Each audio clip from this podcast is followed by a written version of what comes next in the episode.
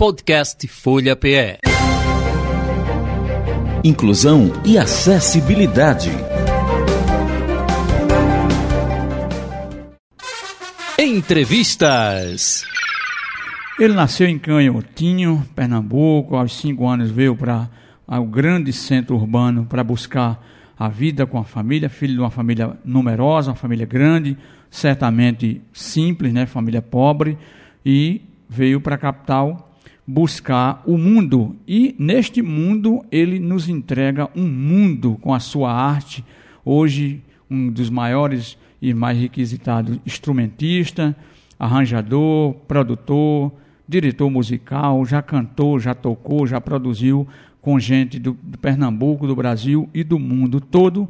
Eu estou falando do maestro Nenel Liberal Quino, que eu tenho a satisfação de conhecer pessoalmente. Eu até brincava com Lina Fernandes, a gerente de rádio lá da prefeitura. Eu digo, Lina, tem algumas pessoas que não tem graça a gente conhecer, porque a gente já gosta tanto, a gente já quer tanto bem, que a gente, quando conhecer, pensa que a gente está apenas se reencontrando mais uma vez. Mas, maestro, é uma alegria muito grande lhe conhecer pessoalmente e recebê-lo num programa que a pauta é a inclusão, que a pauta é a cultura, que a pauta é abrir caminhos para que as pessoas abram seu senso crítico. Muito boa tarde, muito obrigado por estar aqui conosco.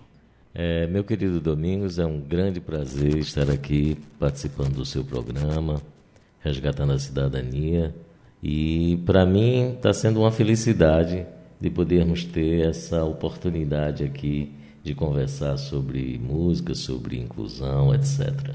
Verdade. Vozeirão aí já pode assumir aqui o, o espaço que está bem, bem, bem, bem. Veja, a música ela já é uma inclusão, né? A música ela pode ser usada no, no velório para acalmar quem tá, perdeu um ente querido, pode ser usada para alegrar, para ler, para estudar, pode ser usada no dia a dia, como a gente usa aqui no rádio, para alegrar os nossos ouvintes e levar informação através da música. Ela pode ser para degredir a imagem de alguém, como tem algumas, mas essa eu não considero como música, eu considero como qualquer coisa menos música pode ser para trazer a questão de uma mensagem de cultura, de sabedoria. Então, a música ela já é uma porta para a inclusão. Mas eis que, vou chamar de você, você dentro da sua seu desejo de adentrar na música, encontrou uma barreira. Que barreira foi essa e que solução você encontrou? Fale para os nossos ouvintes. Pois é, veja. Uh, eu despertei na música cantando. Quando eu despertei na música cantando, muito jovem ainda, com sete anos de idade, é, eu a, a, barreira que não tinha praticamente porque eu cantava e eu tinha sido digamos vítima da poliomielite aos quatro anos de idade, né? Que eu tenho um irmão, inclusive gêmeo, que não, graças a Deus ele não teve então, é, quando eu comecei a cantar, eu não sentia realmente é, é, muitas barreiras, mas quando eu decidi tocar um instrumento, aí essas barreiras começaram a surgir. Se apresentaram. Exatamente, porque primeiro eu queria tocar piano. E eu me lembro que, que meu pai me levou para conversar com o maestro, é, na época, assim, para aconselhar e me lembro que quando ele me, me olhou as, dos pés à cabeça, ele disse assim: Olha, o, o instrumento que seu filho pode tocar talvez seja o flautim. Não sei se você conhece o flautim. O flautim é uma flauta bem pequenininha. Sim. Mas piano, realmente, ele não pode tocar, não. Porque os dedos dele são pequenos, ele não vai al alcançar o que a gente chama de oitava e tal, tudo mais. E eu saí dali um pouco frustrado, porque eu queria muito tocar piano, e depois me interessei em tocar violão. E quando aí fui experimentar tocar o violão, que a gente diz assim, na técnica tradicional, na posição tradicional, era muito dificultoso a gente fazer o que a gente chama no violão pestana. Quem já estudou violão sabe o que é isso. É você prender todas as cordas com um dedo só, o dedo indicador. Não é? Claro que a pestana pode ser feita com outros dedos, mas essa dificuldade do, da pestana Não ponta de alcançava indicador. o dedo. É, exatamente. Não alcançava Ele não todas o- as cordas. cordas. Então, o que é que eu fiz? Por um insight, eu acho que um insight, inclusive, divino, é, Deus me deu uma luz e eu, eu coloquei o violão como se fosse na posição horizontal, ele Horizontal. deitado. Com as cordas para cima, né? É, exatamente. Como Para o fosse. céu, para o céu. É, Para o horizonte. e aí comecei a tocar só usando uma, uma corda, a primeira corda. Então eu tocava melodias muito simples. Depois eu percebi que dava para introduzir mais algumas cordas. Então comecei a tocar com três cordas. Aí já dava para, por exemplo, fazer alguns acordes. Aí já dava para me acompanhar e tal, acompanhar alguma coisa que os outros cantassem. E quando eu percebi que poderia usar todos os dedos, inclusive os cinco dedos da, da, da, mão esquerda, então eu comecei a desenvolver a minha técnica. E eh, todo, esse, todo esse desenvolvimento da minha técnica foi um trabalho muito assim de erros e acertos, porque eu não tinha ninguém ali para me orientar, mas eu queria tocar muito violão. Então eu aprendi muito ouvindo o disco e tirando de ouvido e tentando reproduzir isso no violão. E depois tive a oportunidade de conviver eh, um tempo com um primo segundo da minha mãe que tocava violão. Então, assim, tudo que ele fazia no violão eu tentava imitar no meu violão da minha maneira. Então, foi assim que eu fui desenvolvendo a minha técnica até chegar, digamos, a me tornar um violonista profissional, um violonista que pôde fazer discos e ser reconhecido no mundo todo. É, então eu, eu gravei, por exemplo, o um meu segundo disco foi gravado pela mais importante gravadora de música para violão na Europa, que é chamada GH Records.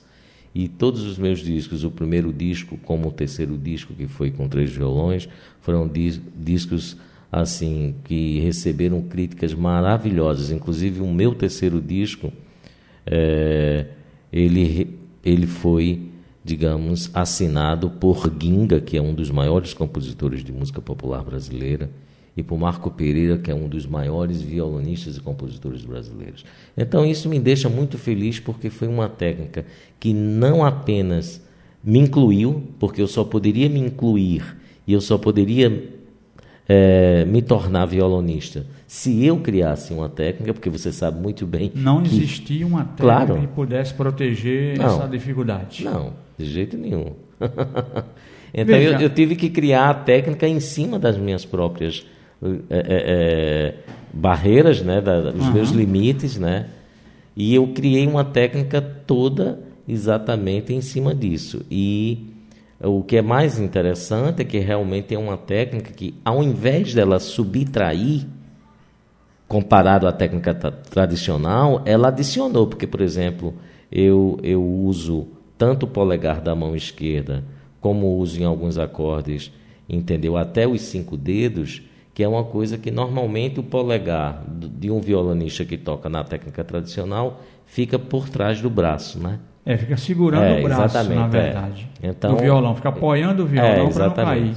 Mas veja, você me chamou a atenção de duas coisas. Primeiro, é a poliomielite, que você É. que está com a sua criança recém-nascida aí vai vacinar. Eu estava vendo aqui, tem estado do Brasil que está apenas 23% da vacinação. Ora, se nós sabemos que o Brasil tem muitos usuários de cadeira de rodas agora ouvindo a gente, que foram vítimas da polio, então não atende apelo de não vacinar. Vai vacinar teu bebê. A outra coisa é o seguinte, eu ia começar de, de cima para baixo, mas vou começar de baixo para cima. Eu coloquei a, a última música aqui, Murmúrio. Sim. Em vez do Nenel ficar murmurando, reclamando de Deus, que Deus deu o útero para os dois, o, o irmão dele foi privilegiado e ele nasceu com a polio, é, com nanismo, né? Não, aí é diferente, veja bem. Deixa, deixa, deixa Não, eu- estou dizendo, em vez, em vez de você ficar reclamando, você Sim. foi buscar as soluções. É. Então, quando você tem um, um- se apresenta uma dificuldade e você ficar apenas reclamando, é claro que o Nenel em algum momento disse: "Meu Deus, porque eu tenho eu tenho eu fui vítima da polio", mas ele não ficou reclamando, ele foi buscar a solução inclusive para ele naquele momento que hoje pode ser para muitos, né, Nenel? Exatamente. De, de, deixa eu só fazer um parêntese é, nisso aí, porque, por exemplo, até os quatro anos de idade, até os quatro anos de idade, eu era uma criança normal. Ah, você não estava ainda vítima dela? Não, é. E só aos quatro anos foi que eu tive poliomielite. Sim. Porque aí, aí por isso que há uma diferença, por exemplo. Porque o, o, o nanismo é congênito. Você ah, já sim, nasce o com é ele. congênito. Então foi e, vítima da polio que você da não desenvolveu. poliomielite, exatamente. Sim, entendi. Que aí houve um atraso no desenvolvimento dos membros superiores e inferiores. Né? Agora eu entendi. Então, vamos é parar de murmurar e vamos ouvir a música Murmúrio? Com certeza. É do seu disco? É do meu, é do meu primeiro disco. Que foi gravado na Europa? Que foi gravado, não, esse primeiro disco foi gravado no Brasil. Foi no Brasil? Foi no Brasil mesmo. Lembra a gravadora, lembra? Claro, Polydisc. Polydisc. Na época tinha gravadora, né? Hoje está difícil ter gravadora porque o cara grava ali não... Não, porque não... eu acho que ninguém mais grava disco hoje, né? Com a né? internet, né? depois do MP3. É. Fica, né? Eu pensava que mesmo com a internet você tinha que passar pelo crivo de uma indústria de gravação, né? mas hoje em dia não. Mudou. É, mudou completamente. Vamos deixar de murmurar, Anderson Ricardo? Cadê o murmúrio?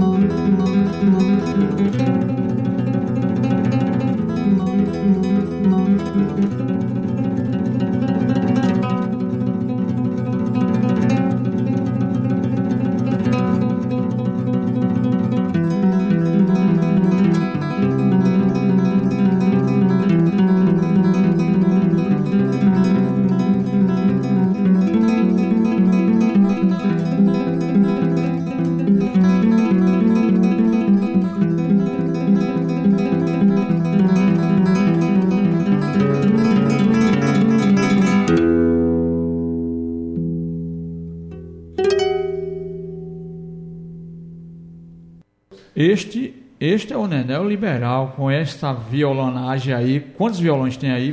Aí é só um, sou eu. Só um. Só Parece, um. Para mim, pra mim parece ter um, um monte de violão. Então, Pois este é. atraso no crescimento, na estatura física, não atrasou essa arte musical. E você também foi vítima do sarampo, né? Fui também. do que sarampo. também é, a- a- é, influiu nesse atraso no crescimento. Sim, também, deve ter influenciado, mas eu acho que, que mais a poliomielite do que o sarampo. Mais né? a poli, né? Mas foram os dois juntos, né? Então, só para o ouvinte entender, o nanismo é quando você nasce, é congênito, Congênito, já traz.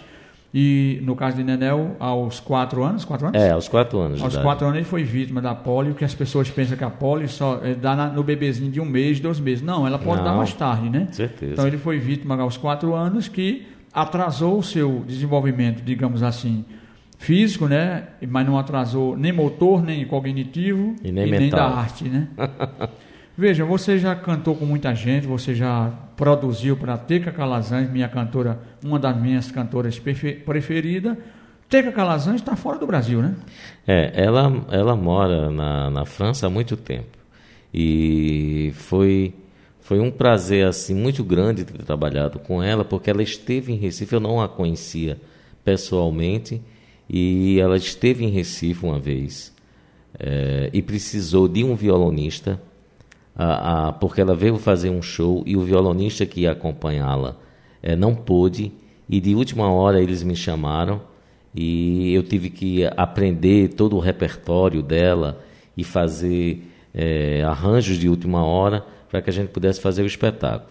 Mas ela ficou tão assim eh, apaixonada pelo meu trabalho que depois ela quis fazer um disco comigo.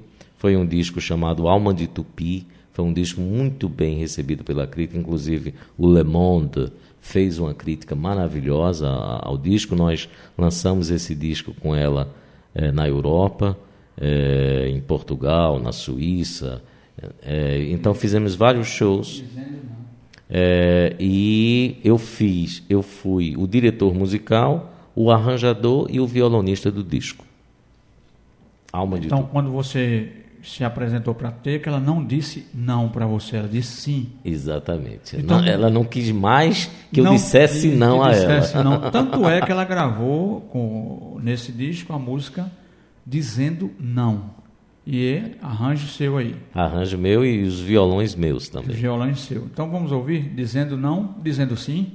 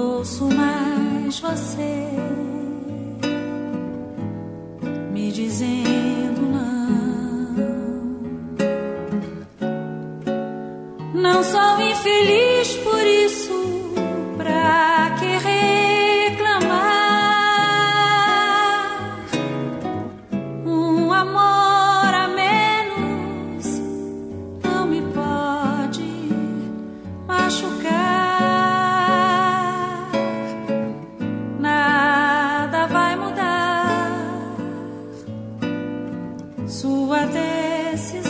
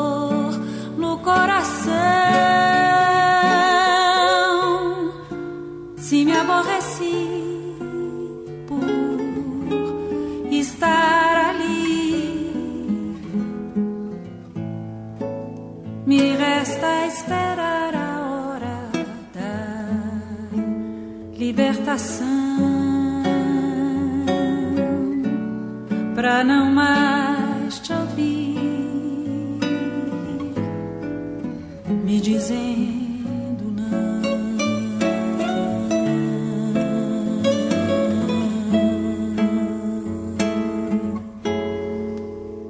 Que coisa linda, que música bonita, né? Eu gosto muito da Teca Calazans e também gosto muito de um CD ou é um disco que ela tem cantando forró. Você não estava participando ali não, né? Não.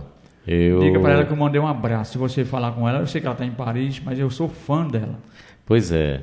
Depois que eu fiz esse disco com ela, em outras duas oportunidades, ela me chamou para fazer outros dois discos, mas como eu estava muito atare- atarefado, né, com também eh, com a minha atribuição como regente titular e diretor artístico e violonista, então eu não pude atendê-la nos outros dois discos. Mas ela é uma cantora que gosta muito de, de resgatar, inclusive músicas que foram poucos, pouco gravadas, pouco conhecidas.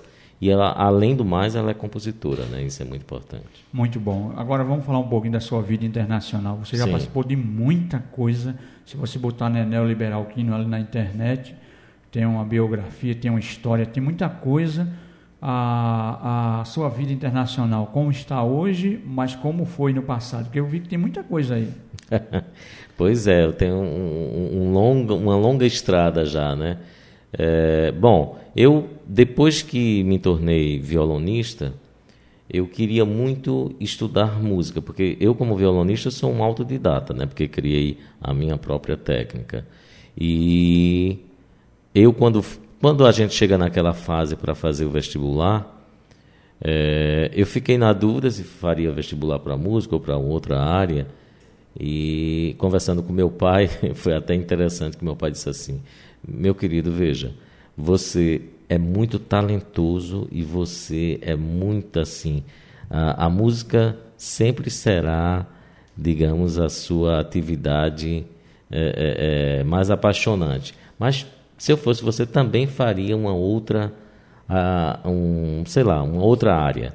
E eu aí fiz é, vestibular para letras, me formei em letras, e depois que eu me formei em letras, é, eu decidi, digamos, verdadeiramente, depois que eu terminei o curso de letras, me dedicar à música. Foi quando é, eu tive toda a minha formação musical nos Estados Unidos e aí pude estudar em Boston, no Berklee College né, of Music, que é uma das maiores escolas do mundo.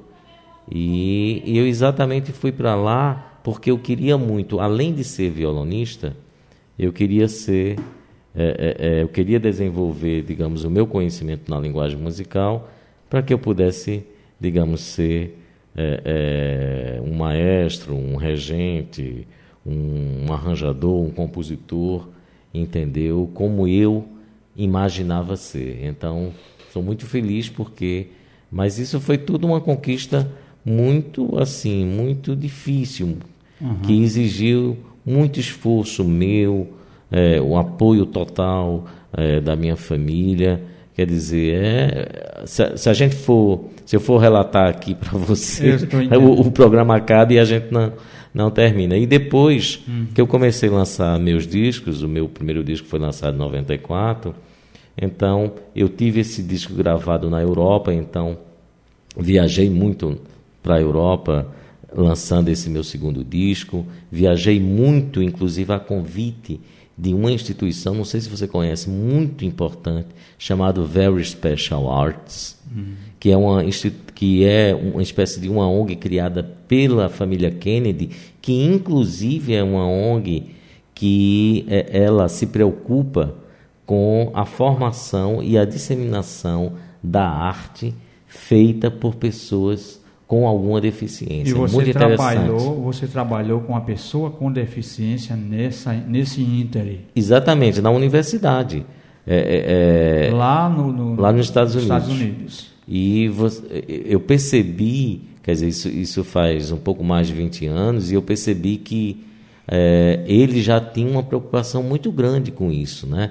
Então, esse menino que trabalhava comigo nos Correios, ele dirigia um carro que era automático, ele quer dizer, não, não havia barreiras, ele, ele morava numa casa sozinho que era toda adaptada para ele. Né? Isso há 20 anos. Exatamente. E você não encontrava nenhuma calçada que não tivesse, digamos, uma rampa. O desnível, ninguém, né? ninguém, digamos, estacionava carro na rampa, entendeu?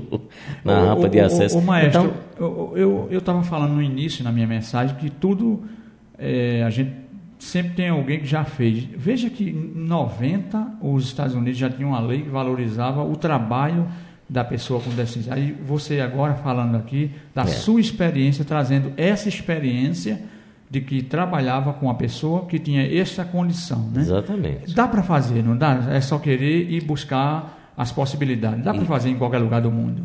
Com certeza dá para fazer em qualquer lugar do mundo. É uma questão é, das pessoas terem inclusive um olhar diferente, né? Quando a gente fala aqui, a gente fala muito sobre essa coisa do, do preconceito e tal tudo mais, ah, é algo que, claro, é, a gente quer que um dia acabe, né? Todo tipo de preconceito. Mas eu acho que daí depende de cada ser humano. Eu acho que você tem que enxergar o outro, enxergar com os olhos do coração, como se diz, né? Então você tem que enxergar o diferente é, é, com os olhos é, mais sensíveis e, com, e sabendo que, por ser diferente, não é melhor nem pior, é igual. Uhum. Ô, Nenel, a gente falando desse tema, Brasil, Estados Unidos, Europa, deixa eu pedir antes para trazer a música Brasili. Fala um pouquinho só dessa música. aí. Ah, tem a música... ver com o Brasil? Tem é, uma homenagem? Tem, tem. É uma música que eu botei o título Brasilis. Porque... É, é Brasilis. É, Brasilis, é porque eu coloquei nessa minha composição é, só ritmos brasileiros, não é? Então a gente sai de um samba a partir do alto, aí tem um trechinho que simula um maracatu, tem um outro trechinho que é, é, simula como se fosse uma toada, e é, eu intitulei Brasilis porque nós temos um país cuja música popular brasileira, com certeza, é a mais rica do mundo. Então, para os americanos que valorizam a nossa cultura, que valorizam a inclusão, vamos ouvir essa música? Brasilis, Brasilis, né? Brasilis. É, só quero botar Brasilis. Brasilis. Daqui a pouco a gente volta, depois do apoio cultural, conversando com o Nenel Liberal Quino, o nosso maestro pernambucano.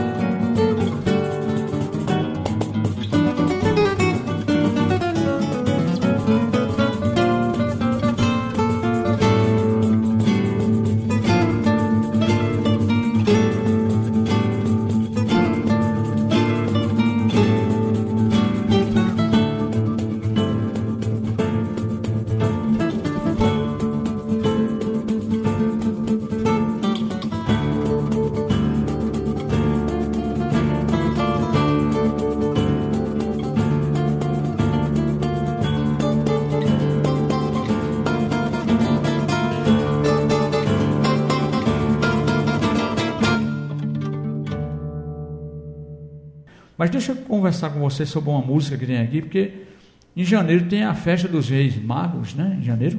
Não é em janeiro, sim. né? É, festa de Reis Magos. É, sim, é. Macaparana, a Macaparana é forte, Carpina, aquela região tem as festas dos Reis Magos. E a gente tem uma música chamada A Festa dos Magos. Magos. É, Dança dos Magos, Dança né? dos Magos, né? Dança dos Magos que está no meu primeiro Tem a ver disco. com isso, não, né? Não, na realidade é quando. Foi só uma é, coincidência de nome. Não, veja, quando a gente faz música instrumental, a, a, às vezes a gente faz pensando numa determinada coisa. É, mas eu quis chamar a Dança dos Magos porque todos nós que fazemos arte não deixa de ter uma certa magia, né? então o mago vem de magia, Magia. E, e aí eu quis homenagear a todos digamos, os musicistas, porque não deixam de ser magos. Essa está em que disco? O primeiro? no primeiro segundo? disco também, no meu primeiro disco também, Dança dos Magos. Então vamos ouvir, para a gente dar tempo para tocar mais duas ainda, antes de você se despedir de nós. E, claro que a gente vai trazer você aqui outras vezes, mas vamos ouvir?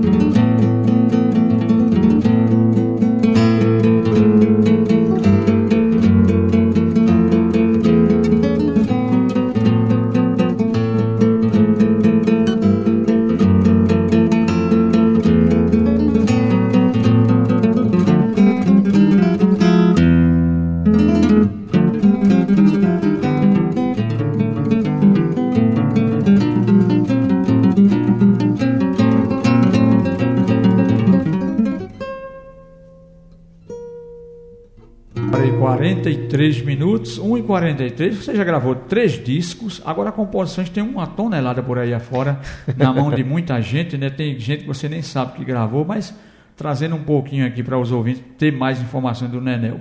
Três discos, já na época do CD, ou em 94 foi vinil ainda, né? Não, três, já era, três, já era CD. Já era, era CD. CD. Quando eu lancei o meu primeiro disco, é, lancei o meu primeiro disco em 94. Certo. Em 94. O segundo disco foi lançado em 96, se eu não me engano. E o terceiro disco foi lançado em 2002. São discos da minha carreira como violonista, como arranjador e como compositor. E nesses três discos eu tanto mostro o meu trabalho como arranjador e o meu trabalho também como compositor. É, eu não tenho assim de cabeça a quantidade de, de composições que já fiz, mas assim, tô, tem muita música realmente para violão, muito arranjo para violão e algumas músicas para outras formações camerísticas, né, que a gente chama. Mas aí é muito mais numa área que eu chamaria de semi-erudita, que mistura o popular com o erudito. Essas ainda não foram gravadas. E Nenel cantando, tem?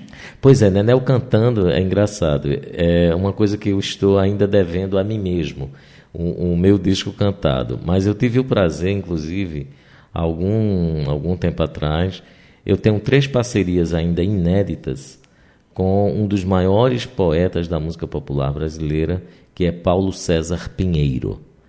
O Paulo, Paulo César Pinheiro. Pinheiro, é, todo mundo conhece, ele é um dos maiores é, poetas da música popular brasileira. E eu fiz três canções com ele.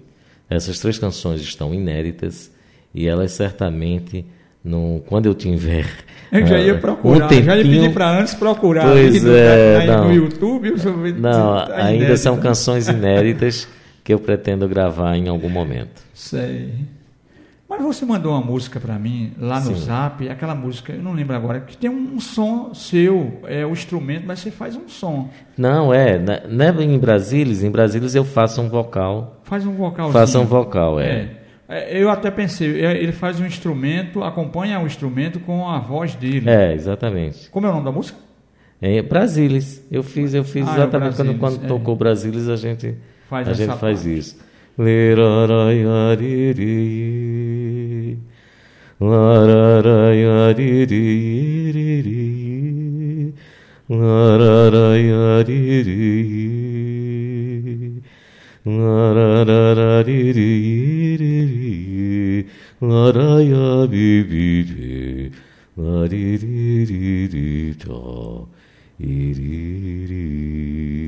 é usando a voz como instrumento. o que é que Luiz Gonzaga representa na sua vida? Nossa, Luiz Gonzaga, você sabe, eu, eu acho a gente assim como como nordestinos e como pessoas do interior.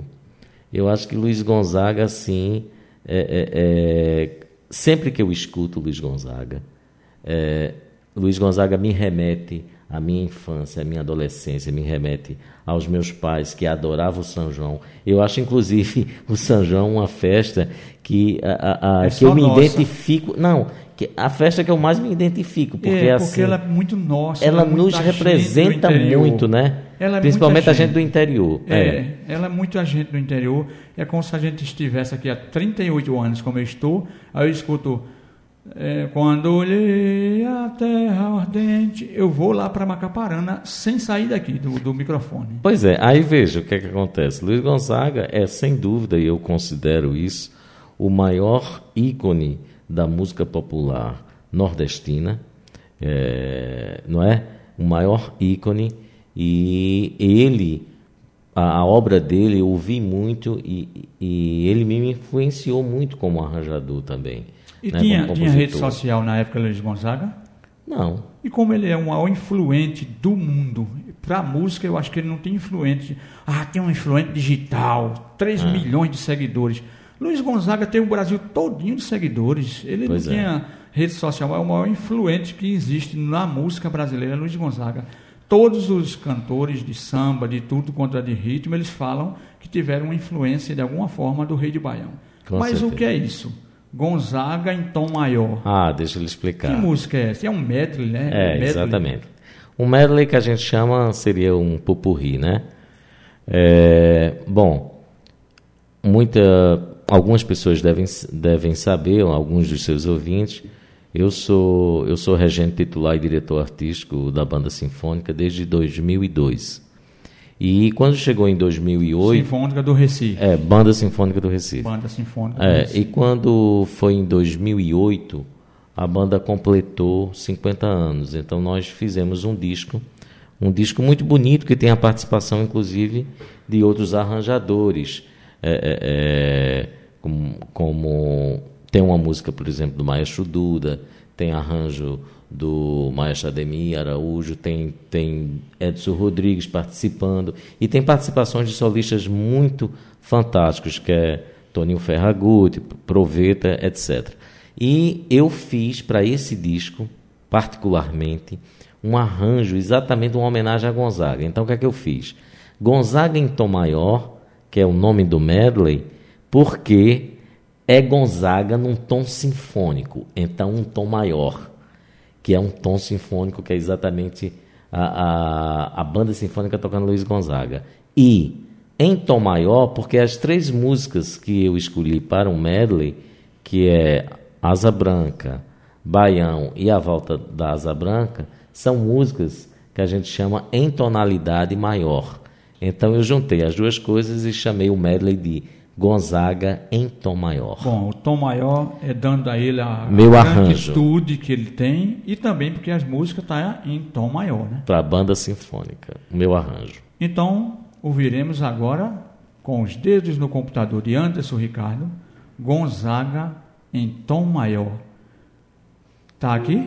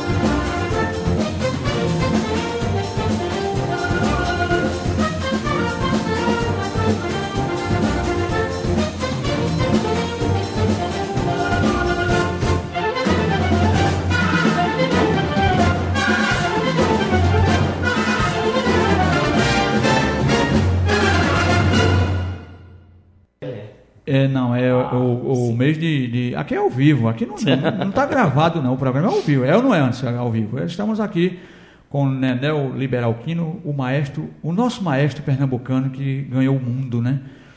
E a gente sabe, Nenel, que a vida ela traz muito, mas muita alegria para a gente. Não nos agarremos às tristezas, porque seremos pessoas tristes, mesmo sabendo que tantas tristezas como as alegrias são temporárias, são passageiras, mas eu quero lembrar sempre das coisas boas. Eu quero daqui a 10 anos estar aqui na Rádio Folha ou em em uma outra rádio, mas lembrar que eu estava aqui do seu lado conversando sobre essa coisa tão gostosa que é a música, né? Então, eu estava lembrando aqui que nós estamos no mês de outubro no combate ao câncer de mama, né? E quantas pessoas estão sofrendo, talvez agora ouvindo essas belas melodias das suas mãos, da sua cabeça, e se alegrando, ou até mergulhando em um momento é, que lhe dá prazer ouvindo as músicas. Né? Então, ele, o rádio tem esse poder, ele será poderoso sempre.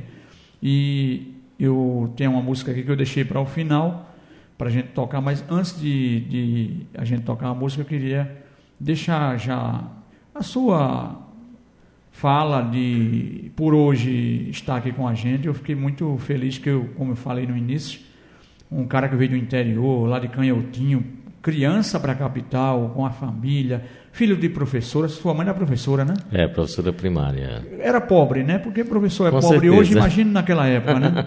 Então veio de uma pai família enfermeiro. simples, né, Nenel? Com certeza. E está aqui. Exatamente.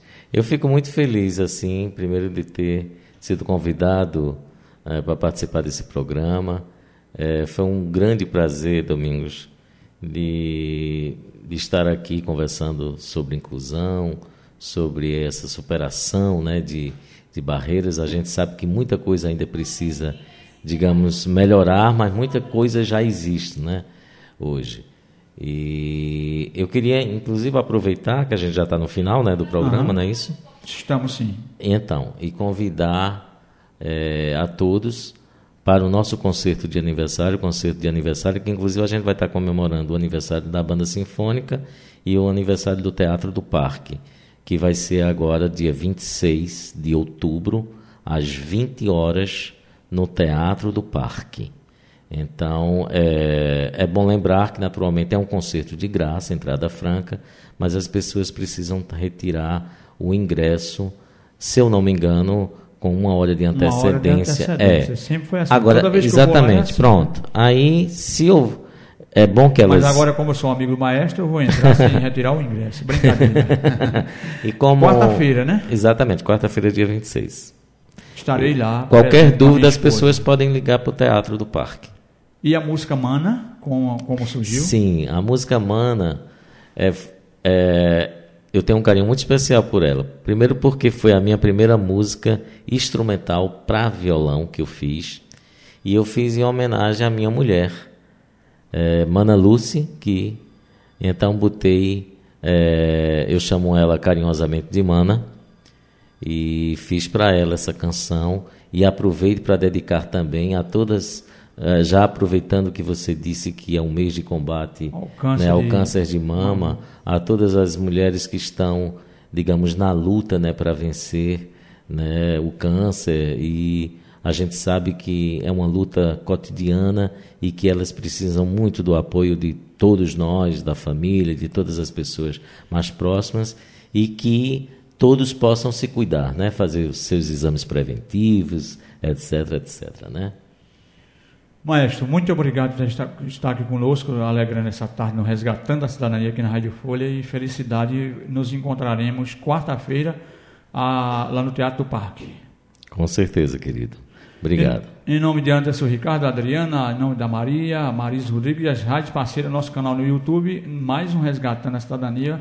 Lembre-se, Anderson Ricardo, a, o resgate da cidadania acontecerá de fato quando as necessidades de muitos sobrepujarem as necessidades de alguns. É com esse pensamento que eu me despeço por hoje, deixando você com Mana, a música de Nenel, para alegrar sua tarde e voltamos no próximo sábado, se Deus quiser. Boa tarde.